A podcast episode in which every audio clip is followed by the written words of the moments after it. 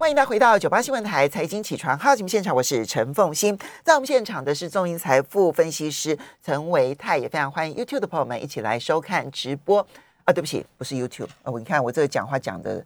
对不起啊，重新更正，也要欢迎在脸书 FB News 九八官方粉丝团的朋友们一起来收看直播。这个呃 YouTube 呢停了这一个 News 九八的这个频道。的权好平停权，那我们现在正在申请复权当中。现在在脸书的六九八官方粉丝团，那么同步的直播当中。而今天的这一段节目呢，也会在八点半之后呢，放在 YouTube 上面的丰富频道。那么，请大家呢随时可以回看。好，维泰，昨天呢，台北股市不管是集中市场或者是 OTC，都是开高走低。是，那到底怎么一回事？因为呢？美国股市是连续的创新高，然后我们看到昨天亚洲股市大部分的市场其实也都是上涨，日本、韩国，然后甚至于中国大陆跟香港都是上涨的。那台北股市昨天出现了什么问题？开高走低。嗯，好的，风清早安，大家早安，老周末愉快。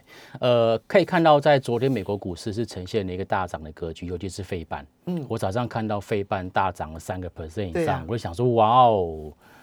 太惊讶了，amazing！对，好，特别又看了一下 AD 啊，哇哦，看到这个台积 电出现大涨，三个百分点，对对对对，所以我觉得是因为台积电拉动了这个费城半导体，很有可能哦，很有可能会，因为它确实是费半里头很重要的成成分股，没错，好，所以今天呢，呃，顺便也回答刚才这个风险的问题哦，其实台北股市在过去这三到五天当中，其实偶尔会出现往上做拉高，可是往上做拉高呢，就会碰到这个卖压的。一个涌现，不过我还是要跟大家就是分享一下我们过去的经验，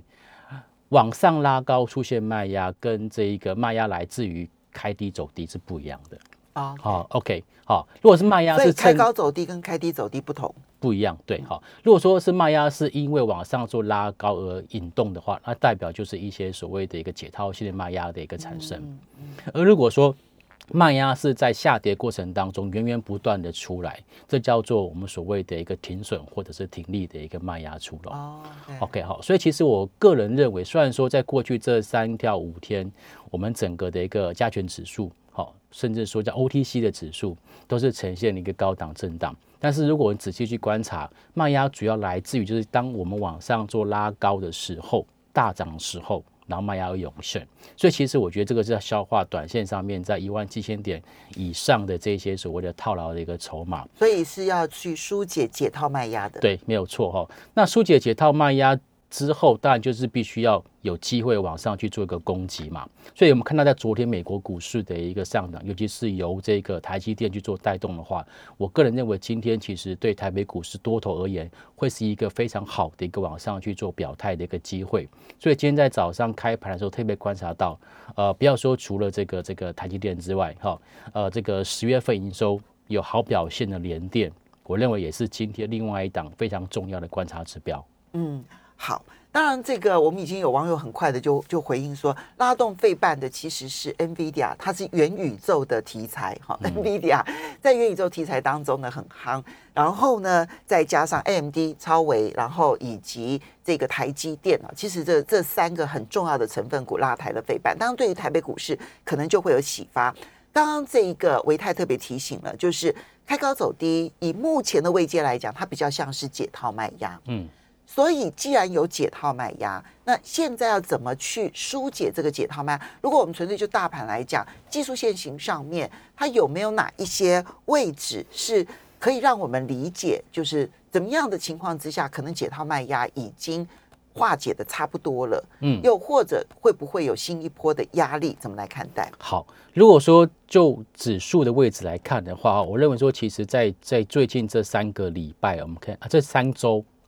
三个三天啊，对不起，这三天都是出现比较明显留上影线的一个架构。嗯，那么最高的上影线啊，其实是在十一月二号，当时的高点一七二三七。那我讲过说，在这个横盘整理过程当中，很可能就是上面有压，下面有支撑。那什么叫能够判断它正式往上做突破？就是类似这种狭幅度的箱型的一个整理的高点。我刚刚所提到的，在这一七二三七的部分，能不能够去成功做越过？而且成功做越过还不能够拖泥带水哦，嗯，还必须要是，例如说在你以今天来讲，就是要做一个开高走高，然后在早上在可能在九点半之前就要成功做越过，这样子，即便它即便是它越过之后往下去做一个这个震荡，基本上它还是一个成功去做突破的一个表现。好，所以往上看，如果能开高走高，越过一七二三七，不拖泥带带水，对，强势，嗯，那如果不是呢？如果不是的话，那可能还是维持到我们现阶段就是属于这种高档强势整理的架构。嗯，好，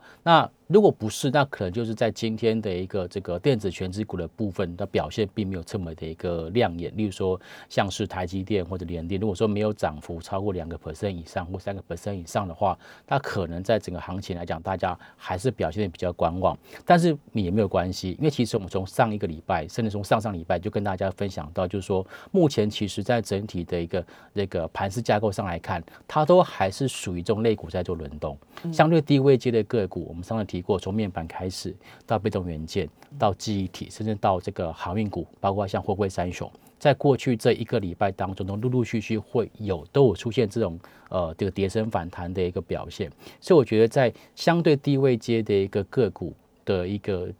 加速相对还是很多情况之下，我认为行情它至少都能够维持在相对高档的强势整理。好，OK，那接下来我们就要来看的是在个股的表现要怎么去看待它。哦，个股表现哦，当然其实要看一下就是在十月份营收哦，从公告出来结果，我刚刚早上特别更新了一下，就目前已经公告十月份营收，然后营收创新高的加速，总共有二十一家。好，总共二十一家，这些都是好媳妇急着要来见公婆的，没有错哦。那其中呢，月初都是这样。对，那其中有一些呃，大家就是比较熟悉的电子股，除了刚刚我们提到的二三零三联电，它在十月份营收是创新高之外，还包括像是宏杰科，好，这个也是创下这个历史新高，还有这个 A B F 窄板的南电，还有这个这个二极体的一个德维，好，这都是在。我们看到，在整个这个呃半导体或者是在这个呃二极体部分来讲，它表现相对比较好的。那还有像是六五一零的金策，哦，这个也是属于在这个半导体里面高价股的一个指标。所以这几档个股是属于电子族群里面，我认为今天要特别去做观察的，就是它有没有因为这样的利多消息，而股价会往上去做一个走高。嗯，那传产股里面呢，其实这个呃这个。这个航运好，包括像是这个四维航，包括像是惠阳哦，这个都是有往上去走高的机会，因为它在十月份营收都是创下历史的新高。嗯，那还有像是这个呃钢筋的，包括二零一五的一个丰鑫哦，这边也是有往上出现这种营收往上要增的一个这个这个情况。而这些的个股说实在话，他们的股价位阶都在低档哦，所以我才说这些股价位阶在相对低档，然后它的整个这个营收表现又相对。漂亮的这些个股，其实都可以当做短线上面的一个参考。我们来一一剖析哈。那今天当然市场最瞩目的一定会是联电，因为昨天呢，联电交出来的十月份的营收成绩单很亮眼，对，它是创了历史新高。那么联电呢，其实它有沉寂了一段时间，嗯哼。那么，嗯，要怎么去看联电的走势？那这里面联电会不会有这个，嗯？蔓延效应，就是它的股牌效应，可能影响的会是哪一些？好。呃，联电基本上它在这一次我们讲的是二十八纳米或者是其他的这个成熟制程表现非常的好就连这个呃 Global Foundry 都表示他们产能已经被人家买光了、订光了，到二零二三年底都是已经满载的情况。所以其实联电当然在整个中长线的基本面来讲，绝对是没有太大太大的一个问题哈。那在前阵子的股价相对拉回的过程当中，其实主要是因为在有部分的法人在这边去做一个调节，好，所以在这边在整个的联电股价。上是呈现了将近有两个月的时间的一个整理，对。不过在最近这一个礼拜，可以发现到外资的一个卖超已经出现缩手，好，所以在最近可以观察到联电的一个股价也不像在过去一样这么样的一个呃这个弱势甚至有出现卖压。那在这个近期来讲，它的一个股价也在这个季线跟半年线附近出现一个类似。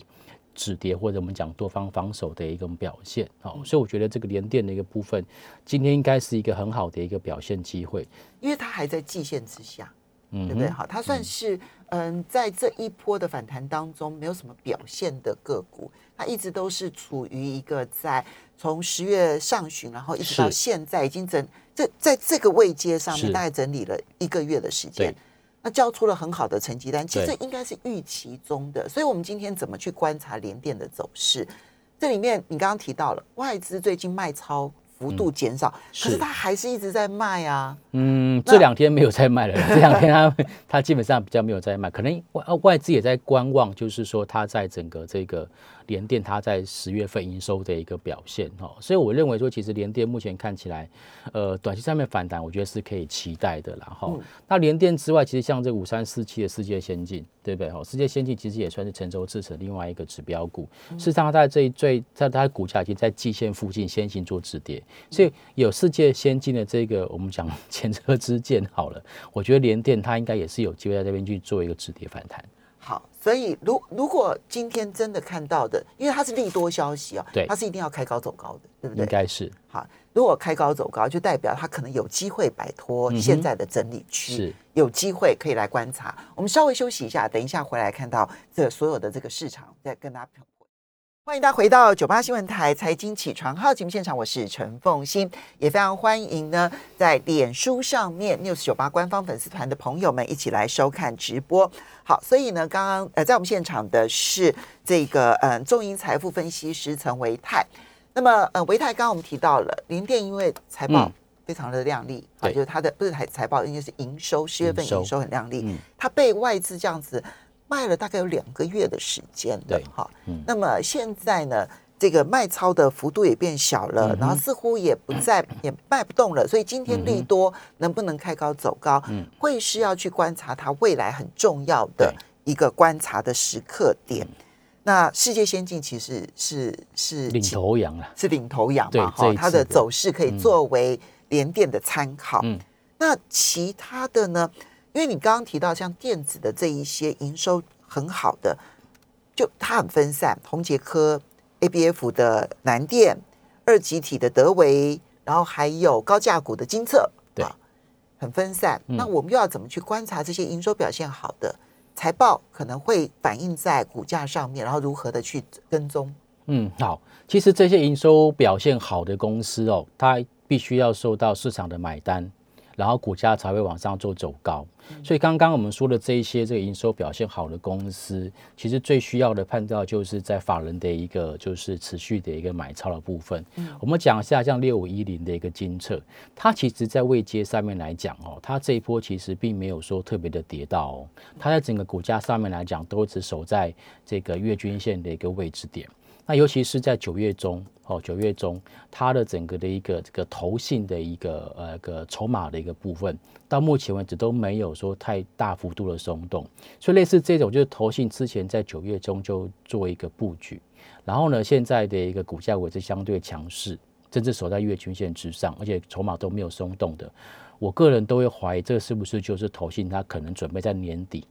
要去进行做账的一个标的。不然，否则像过去这一个月左右的时间，基本上台北股市动荡算是蛮激烈的，好上冲下洗，可是投信竟然是不离不弃，所以类似这样子的一个标的，我觉得呃，投资朋友可以先特别去做一个观察。那至于说像八零八六红杰科的这部分，其实像这个红杰科，它的这个营收的一个表现不错，那股价最近这几天只有做休息，但我认为它还是可以做理由的原因，是因为其实三一零五的文茂。早就在上一个礼拜就曾经出现过大涨，换句话说，它比较像是在这个族群里面的有这种所谓的族群性的一个标的，所以如果说接下来这个红杰科又往上涨，然后稳茂也往上涨，甚至呃另外一档就是二四五五的一个全新，他们现在多少还在这个月线跟季线之上，类似这种强势的一个股价表现，我都认为说，在搭配着这个营收的亮丽的成绩单之后，股价其实是有往上做走高。嗯，对，这是生化家族型，嗯，所以你看的不是纯粹只有看红杰科而已。呃，没有错，因为其实在把像是全新，其实它在最近的投信的买卖超也还是持续的买超，然后像是三一零五的这个稳茂，基本上呢，它在前一波段前一个礼拜的上涨，基本上是外资回头去做一个买超动作，所以我认为说在至少在这个族群的一个部分，哦，它是有这个法人的一个认同。好，当然，其实在这个 PA 啊，未来不管是在低格卫星或者是在新一代的五 G。的相关应用上来讲，它都有非常非常大的需求。好，所以我觉得这部分大家可以特别去做观察。它有题材面嘛？对啊，它是有题材面没有错，但是就那个题材什么时候发酵，对不对？哈，嗯，那它是有题材在这边的，没错。好，那嗯，接接下来我们再来看另外位阶有特别低的，比如说航运，嗯，航运好。最近航运呢 很特别，是，就是呢，它市场好像几乎快要忘记航运的时候呢，它突然又卷土重来，而卷土重来呢，大涨一天之后，昨天呢又拉回，所以看起来它似乎呃筹码并不那么的安定，然后随时好像想要。主力想要随时甩轿的这样子的一个味道在，怎么去看待整体的航运？是，虽然说这个市场上面都快要遗忘了航运，可是我们都没有遗忘航运了哈，因为我相信还有很多的这个听众朋友或者是投资朋友，有些都还在轿子上，都还在船上哈。其实我们在上两上个礼拜有跟大家分享过，就是在货柜三雄的部分，其实呃，我观察到他们在借券卖出余额的部分已经有出现减少，或者说借券卖出余额它没有再往上做增加。也就是说，现在其实原本很看坏的，认为他们股价继续跌的这一批人，他们开始收手做观望了。所以我个人认为，这些货柜三雄的部分，基本上他们在今年的前三季或是全年的 EPS 都非常非常漂亮。所以我觉得它跌到这个地方，有些是腰斩，有些是打了百分之六十的折扣。嗯，所以其实我觉得这边。要去做杀跌，我个人认为是啊不建议的哈。那这一波其实我们可以观察到，其实有一些这个法人可以开始陆陆续续去进行这个回补了。好，我们可以观察到，包括包括像是这个呃投信开始回补的是万海，万海开始回补的是万海。然后至于说二六零三的一个长龙的部分，其实也是投信开始做回补。所以其实投信也开始在陆陆续续针对一些其实基本面还不错，然后它的股价已经跌升的这些个股。去进行这种所谓的承接。那回到刚刚的营收表现上来讲，啊，两档个股，一档是四维行，一档是惠阳。嗯，好，那刚好这两档个股基本上都是属于在散装航运里面，它是属于散装，对对，而且是属于轻便型的船只。那轻便型的船只基本上通常在这个第四季会是他们的传统旺季。为什么？因为我们要运送谷物。哦，轻便型是主要是运送大众物资，呃，谷物的这一些，所以他们的需求可能会有季节性的需求，嗯，哦，季节性的需求，所以我认为说，在这样子的一个展望情况之下，就搭配到它的一个这个股价低位阶，其实我觉得这种已修正过的散装航运股，有我认为也是有机会的。那这样子的话，航运当中，你是货柜优先呢，还是散装优先呢？那散装里面又要不要区分它的特性呢？如果是我的话，我其实会以这个散装优先啦，散装优先啊，因为其实现在毕竟第一个散装航运它的一个股本比较小，